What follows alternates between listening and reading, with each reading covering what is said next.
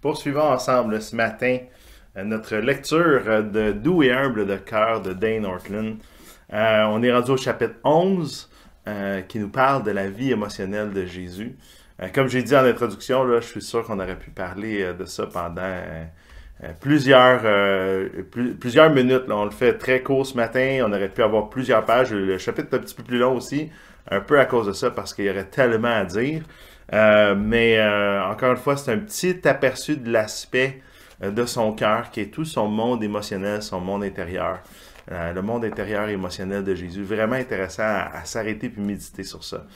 pour nous-mêmes, parce que nous-mêmes, on, a aussi un monde émotionnel, on a aussi un monde intérieur, mais aussi comprendre comment le seul être humain parfait qui est venu sur Terre, qui a, comment il a pu bien vivre ça Hein? Comment, comment bien vivre euh, nos émotions, en tout cas, c'est très, très intéressant. Et euh, ce matin, on va s'arrêter sur une doctrine assez importante, puis Dane la, la place en entrée de jeu, là, c'est vraiment la, la, la, le fait que Jésus est entièrement euh, Dieu et entièrement homme. 100% Dieu, 100% homme. Pas un mélange des deux, pas une partie plus qu'un autre. Non, non, il est 100% Dieu et 100% homme. Quelque chose qui comme nous fait hein, blow, euh, fait exploser notre pensée là, parce que euh, ça fait pas de sens. Vraiment quelque chose peut être 100% quelque chose et 100% autre chose. Eh bien, euh, ça fait partie de d'une doctrine chrétienne qui demande de la foi, qui demande juste d'y croire. Et, et, de ça découle même le fait que Jésus, dans le fond, il est devenu Parfois, on pense qu'il s'est incarné. On a parlé beaucoup de ça dans le temps de Noël. Hein. Il s'est incarné. Donc, notre, compréhension de l'incarnation, c'est qu'il est devenu homme pendant à près une trentaine d'années. Après ça, il est retourné au ciel, retrouver sa nature d'auparavant.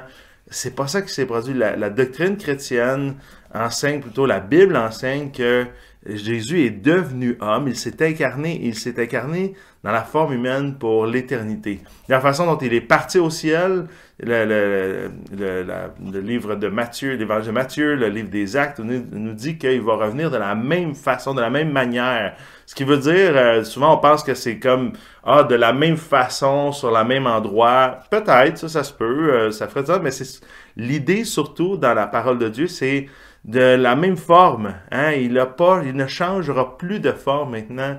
Euh, et euh, cette, même le fait qu'il a son, nouveau corps glorifié est une, un, un, moyen pour nous d'espérer que nous aussi, nous allons avoir un nouveau corps glorifié. Alors, c'est c'est extraordinaire, mais méditer ça, c'est assez, euh, c'est assez spécial. Je me rappelle, dans les premières fois où j'avais compris ça, à vrai dire, moi, j'ai grandi sur les bancs d'école du dimanche. Euh, on m'enseignait plusieurs vérités de la parole, mais c'était assez tard. C'est, j'étais devenu adulte quand j'ai commencé à méditer et réaliser Jésus va devenir un être, est devenu un être humain, il pas va devenir, il est devenu un être humain pour toujours. Il, il va toujours garder cette forme humaine, 100% humaine, 100% Dieu, il n'a jamais perdu sa forme divine, mais il a, il s'est incarné dans ce corps humain-là pour toujours. Wow, en tout cas, puis c'est sur ça ma question du jour, ce que j'aimerais te faire réfléchir ou méditer. Si tu veux y répondre, tu peux répondre dans le l'endroit pour pouvoir écrire, soit sur YouTube, soit sur Facebook. Eh bien, la question du jour que j'ai pour toi, c'est ça. Qu'est-ce qui te frappe le plus de réaliser que Jésus est devenu un être humain pour toujours? Qu'est-ce qui te frappe le plus? Moi, quand j'ai réalisé ça, là, ça m'a vraiment comme, wow, ok, euh, plusieurs pensées qui me sont venues, ça m'a touché. Puis euh, je vais revenir avec ça un peu plus tard euh, pour répondre pour moi à cette question-ci. Mais continuons sur ce que Dane Ortland nous dit dans le chapitre 11. Hein. Euh, dans le fond, c'est oui, certainement, c'est frappant de réaliser que, que premièrement, c'est dur à saisir, c'est dur à, même à croire que Dieu est, que Jésus est 100% Dieu, 100% homme, mais, mais par la foi, c'est possible. Mais c'est frappant de savoir qu'il s'est incarné pour toujours, qu'il va garder cette forme-là pour toujours. Mais une des choses qui est intéressante, de savoir qu'il est devenu humain, qu'il s'est incarné et que, ça pour toujours, c'est que son monde émotionnel, comme le nôtre, eh bien, il peut être, euh, on peut se, on peut connecter dans notre monde émotionnel en tant qu'être humain. Bien que le monde émotionnel ne vient pas juste de l'humanité de Jésus, hein, euh, Dieu lui-même a un monde émotionnel et justement Jésus vient nous le montrer, hein, que, qu'il est, euh, que Dieu a ce monde émotionnel-là parce qu'il et 100% encore une fois Dieu, pas juste homme, mais, comment ça s'exprime dans son être euh, humain, dans l'aspect de son humanité, eh bien ça c'est vraiment intéressant de pouvoir réfléchir et c'est ce que euh, c'est ce que Dane Ortland fait dans ce chapitre-là. Euh, et, un des éléments qui nous frappe le plus de son monde émotionnel, c'est certainement sa compassion. Et euh, j'aimerais ça te lire une partie de ce que c'est une comment c'est une, citation de B.B. Warfield, un grand théologien du début du 20e siècle, qui dit au sujet du monde émotionnel de, Jésus. Et il dit, s'il y a une émotion que nous devrions naturellement nous attendre à voir le plus souvent attribuée à ce Jésus dont toute la vie constituait une mission de miséricorde et dont tout le ministère était si riche en, en, bonnes œuvres que ses disciples se remémoraient comme allant de lieu en lieu faisant du bien dans Acte 10, 38, c'est certainement la compassion. Hein? A une émotion qui caractérise Jésus, c'est certainement la compassion. En réalité, il s'agit là de l'émotion qu'on lui attribue le plus souvent. Selon euh, Bibi Warfield dans euh, The Person and Work of Christ, euh, dans son, dans son ouvrage sur, quand il parle de la personne de Jésus, bien qu'il avait écrit un article juste sur son monde émotionnel, que ça m'a donné le goût d'aller lire. Je disais, ah, ça va m'intéresser d'aller lire ça, cet élément-là, de cet article-là de Bibi Warfield. Mais l'idée, c'est ça, c'est la compassion est vraiment quelque chose qui est euh, qui caractérise Jésus. Jésus, c'est comme ça qu'on le, qu'on le décrit le plus souvent. On a une émotion qui, qui ressort le plus dans les évangiles, même dans le livre des actes, c'est vraiment ça. Quand on parle de Jésus, ses disciples nous parlaient que ceux qui l'ont vu, l'ont côtoyé euh, quand il euh, était ici parmi nous physiquement, eh bien, c'était cette compassion-là, cette, cette émotion-là qui est, il est compatissant envers nous, envers les pécheurs, envers ceux qui souffrent, envers ceux qui sont euh, dans le besoin. Et pas n'importe quelle compassion, une compassion parfaite, une compassion qui n'est pas teintée du péché, une compassion qui n'est pas limitée, même j'oserais dire, par le péché. Et, euh, je ne sais pas si tu as déjà vécu de la compassion, une compassion euh, qui vient te bouleverser. Moi, je me rappelle, puis l'auteur nous raconte, lui, d'une situation qu'il a vécue euh, en Inde, où il avait rencontré un, itinérant qui était, qui, était un lépreux, là, qui, avait le bout de ses membres qui, se, qui se désagrégeait à cause de la maladie, puis euh, quelques dents dans la, bouche, puis... Euh, pauvre et sale et, et ça l'avait ça l'avait troublé mais il y avait un élément où ça l'avait il s'était rendu compte que c'était une compassion qui était limitée parce que tu sais quand même il repense hein, il dit voyons ça n'a pas de bon sens j'aurais dû avoir encore plus de compassion pour cette personne là une des un des endroits où est-ce que ça m'a frappé si je me rappelle j'étais à, Los Angeles. On était dans la vieille partie de la ville de Los Angeles. Vous savez, Los Angeles avait un, vieux centre-ville. La plupart des villes euh, aiment avoir un vieux centre-ville pour rendre ça touristique. À Los Angeles, c'est vraiment pas le cas parce que les bâtiments euh, qui ont été construits euh, avant, je sais pas quelle date, là, mais avant le début du 20e siècle, une date au début du 20e siècle, sont, sont trop euh, fragiles au tremblement de terre. Et il y a des grandes tours encore, là, mais complètement inhabitées dans le vieux centre-ville de Los Angeles. Puis ils ont justement décidé de tout reconstruire un nouveau centre-ville avec des bâtiments qui sont plus résistants au tremblement de terre. Et et, mais mais c'est tous des documents, des, des, des, pas des documents, des bâtiments, pardon, désaffectés, euh, des grandes tours, puis les gens vivent dans le fond dans le bas de ces tours-là. Euh, donc quand on se promène, c'est frappant parce que là, il y a plein de, de de, de, de petites, un peu comme un genre de grand marché aux puces à air ouvert, euh, air ouvert si vous voulez, là, euh, dans le bas des, de tous les, ces bâtiments-là qui sont désaffectés. Puis là, c'est des gens, ils ont des kiosques qui vendent à peu près n'importe quoi. Puis là, on se promenait dans ça euh, quand je suis allé une, fois à Los Angeles. Puis ça me frappait de voir à quel point est-ce que il y avait beaucoup de pauvreté, à quel point il y avait beaucoup d'itinérance. Mais mais je me rappelle d'une dame. On est arrivé, euh, j'étais avec euh, Pasteur Jacob, j'étais avec Pasteur Louis, puis on était les trois, puis on se promenait, puis euh, bon, on, faisait les touristes, là. Et puis là, à un moment donné, on est tombé sur cette dame-là. Cette dame-là, comme, elle nous a, elle, nous a presque sauté physiquement dessus pour nous demander de l'argent. Elle, avait les dents tout pourries dans la bouche. justement, elle était, était peu habillée, était, c'était une, vieille dame. On voyait que c'était une dame qui était pauvre, qui était, qui était sous l'effet de la, de la drogue, là, puis qu'elle nous suppliait de l'aider. Puis euh, je me rappelle encore de nos visages là, vraiment euh, troublés parce qu'on était euh, on, on voulait pas être touché, mais elle, elle venait vers nous, elle voulait nous, nous demander, nous supplier de l'aider. On lui a donné un petit peu d'argent, mais, mais on était vraiment, les trois, là, on était vraiment sous le choc. Vraiment troublé. On est revenu dans la voiture. On est resté dans la voiture un petit bout de temps juste pour attendre une minute. Qu'est-ce qui vient de se passer? Parce que. Mais assez rapidement, comme dit euh, hein, mon cœur s'est tourné à essayer même de changer mes pensées parce que j'étais sous le choc de voir ça. Puis, mais c'est mais c'est pas ce genre, c'est peu la compassion de Jésus, mais, Jésus, c'est une compassion qui vient du, du fond des tripes, qui est profonde, puis qui est, qui est éternelle. C'est pas juste une compassion qui est passagère, une compassion qu'on peut goûter un peu à certains moments comme ça, mais lui, c'est continuellement comme ça. Et c'est ça qui le, qui le pousse tout le long du livre, c'est ça qu'on voit. C'est cette compassion-là qui le pousse à agir, qui le pousse même à, à venir vers nous. Maintenant, euh, cette compassion-là, si elle est si profonde éternelle, comment on peut comprendre que Jésus a pu se mettre en colère? Ou comment comprendre que Dieu a aussi de la colère qui est un sentiment qui semble tellement opposé à cette compassion-là? Euh, Dane émet l'hypothèse que euh, ben, certainement c'est à cause de son, son être moral. Dieu est un être moral. Et euh, ce qu'on veut dire par ça, c'est c'est qu'il est, il fait toujours le bien, il veut toujours le bien, il recherche toujours le bien.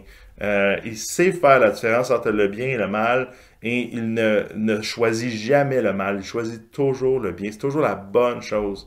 Et dans un sens, oui, c'est cette compassion-là qui le pousse. Et comment faire le lien avec la colère? Mais ben, c'est justement cette compassion-là qui le pousse à se mettre en colère contre le mal.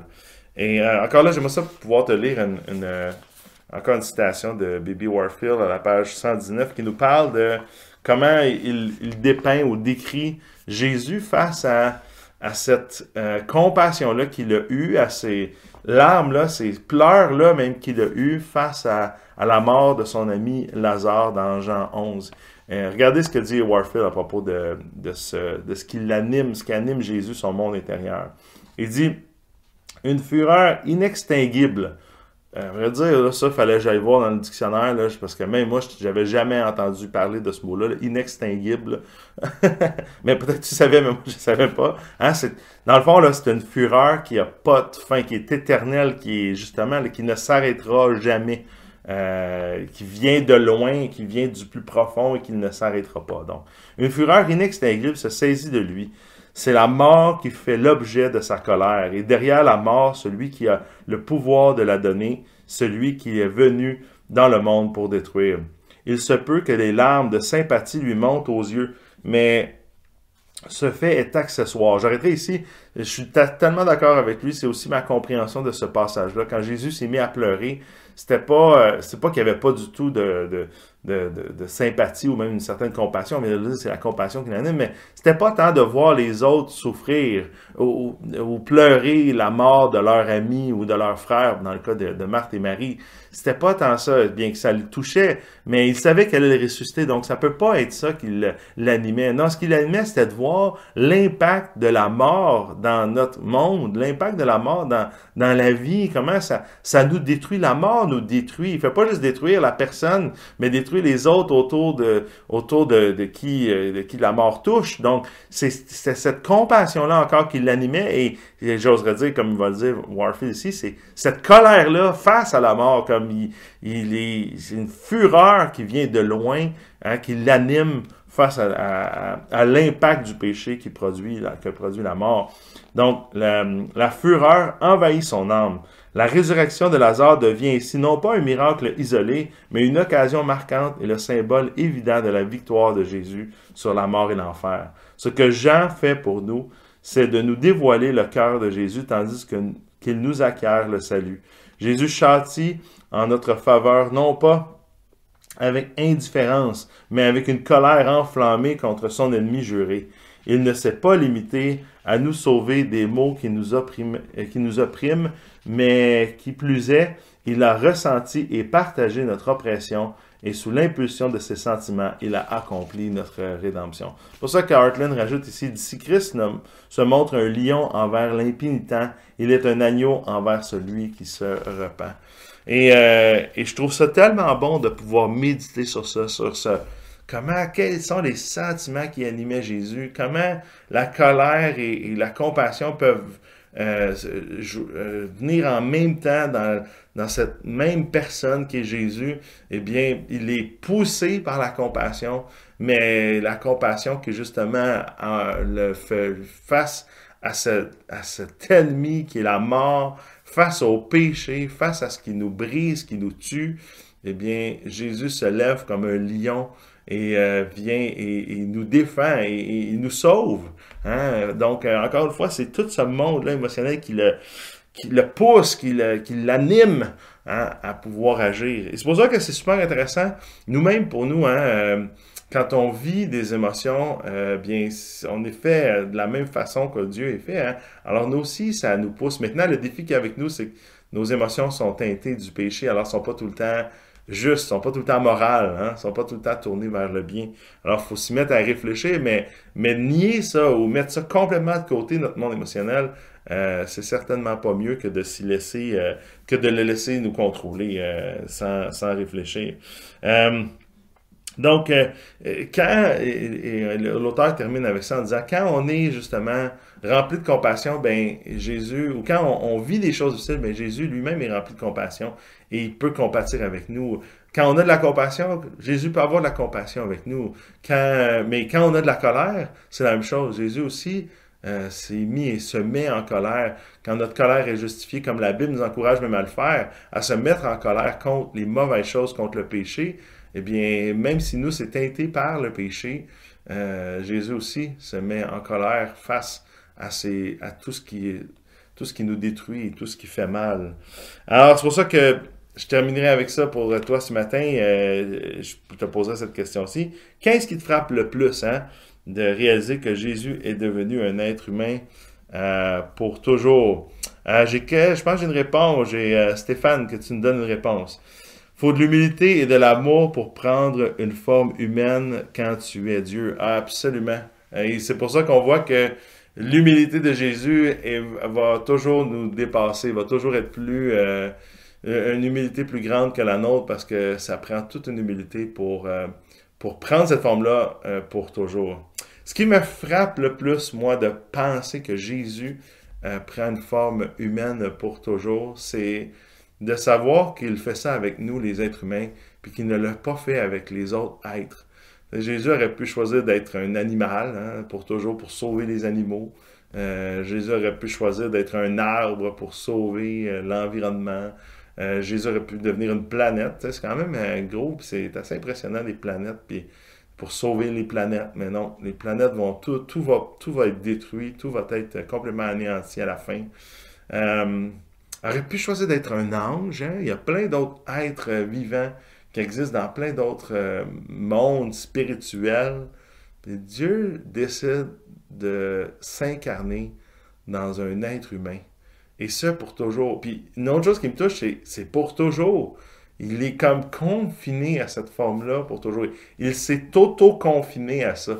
Euh, bien qu'il n'a pas perdu toute sa nature divine, je ne suis pas en train de dire ça, mais mais il a quand même pris cette forme-là qu'il va avoir pour toujours. Et ça, encore une fois, par amour pour nous, c'est, touchant. Moi, je trouve ça toujours touchant. À chaque fois que euh, je vis des choses qui sont difficiles, j'aime méditer cette réalité-là, que Dieu s'est confiné, s'est pris cette forme-là. Et, je reviens que ça, on vient de terminer, là, on a fait un avant de Noël. C'est pour ça que j'aime tant Noël. C'est, l'incarnation. C'est une des plus belles doctrines euh, du christianisme. C'est une des plus dures à saisir, mais c'est une des plus belles à méditer, une des plus belles à croire parce que ça nous euh, ça produit en nous des sentiments tellement extraordinaires. En tout cas, en moi, des sentiments extraordinaires. J'aimerais ça pouvoir terminer en priant, puis en, en, demandant à Dieu qu'il nous aide dans notre euh, périple, notre aventure de notre vie et notre monde spirituel, nous aussi, puisse nous aider. Hein, que notre méditation sur comment lui a vécu, comment lui a réagi face à ses propres émotions, comment ça peut nous aider à pouvoir, euh, nous aussi, euh, grandir dans notre monde émotionnel? Prions ensemble. Seigneur Jésus, je veux te prier ce matin, te demander ton aide encore une fois, te demander de venir à notre secours, comme tu aimes le faire, comme tu aimes, comme tu nous as encouragé à le faire, quand on a besoin d'aide, de venir à toi. Bien, c'est ça qu'on fait ce matin. On te demande de venir nous aider, de venir à notre secours pour tout ce qu'on ressent. Seigneur, aujourd'hui, tout ce qu'on va ressentir, que ce soit de la colère, que ce soit de, de l'amour, de la compassion, euh, de la tristesse, euh, de l'inquiétude. Seigneur, aide-nous, viens nous aider dans notre monde intérieur pour nous faire grandir, nous faire euh, te laisser la place, te laisser ressentir en nous, j'oserais dire, te laisser venir déposer ces sentiments-là qui t'habitent, qui sont des sentiments que l'esprit en lui, que ton esprit en lui, qu'il veut venir vivre et ressentir en nous. On pense à le fruit de l'esprit qui est la joie, la paix, la bonté, la bénignité. Seigneur, tout c'est, donne-nous aujourd'hui la grâce de pouvoir vivre ta joie, ta paix, ta bonté, ta bénignité. Merci que tu euh, es là pour nous aider, que tout au long de la journée, tu veux venir à notre aide. Euh, et euh, merci de le faire maintenant pour tous ceux qui écoutent. Et c'est dans ton nom et pour ta gloire, je te prie ces choses, Jésus. Amen. Amen. Merci énormément d'avoir été avec euh, moi ce matin. si tu nous écoutes aussi durant un peu plus tard durant la journée ou durant la semaine, merci d'avoir écouté cette petite capsule. Que Dieu te bénisse abondamment. N'hésite pas à partager, à liker, à mettre un j'aime. N'hésite pas à t'abonner à notre chaîne YouTube aussi pour pouvoir recevoir les euh, les nouvelles vidéos qui euh, viennent. Et on se donne rendez-vous euh, dimanche matin où est-ce qu'on commence une nouvelle série sur la cité. C'est quoi? Qu'est-ce que la cité? Alors, tu es bienvenu à te joindre avec nous en ligne encore une fois dimanche matin. Sinon, on se voit mardi prochain. On poursuit notre lecture du livre Doux et humble de cœur, le chapitre 12. Donc, à la prochaine. Bye bye.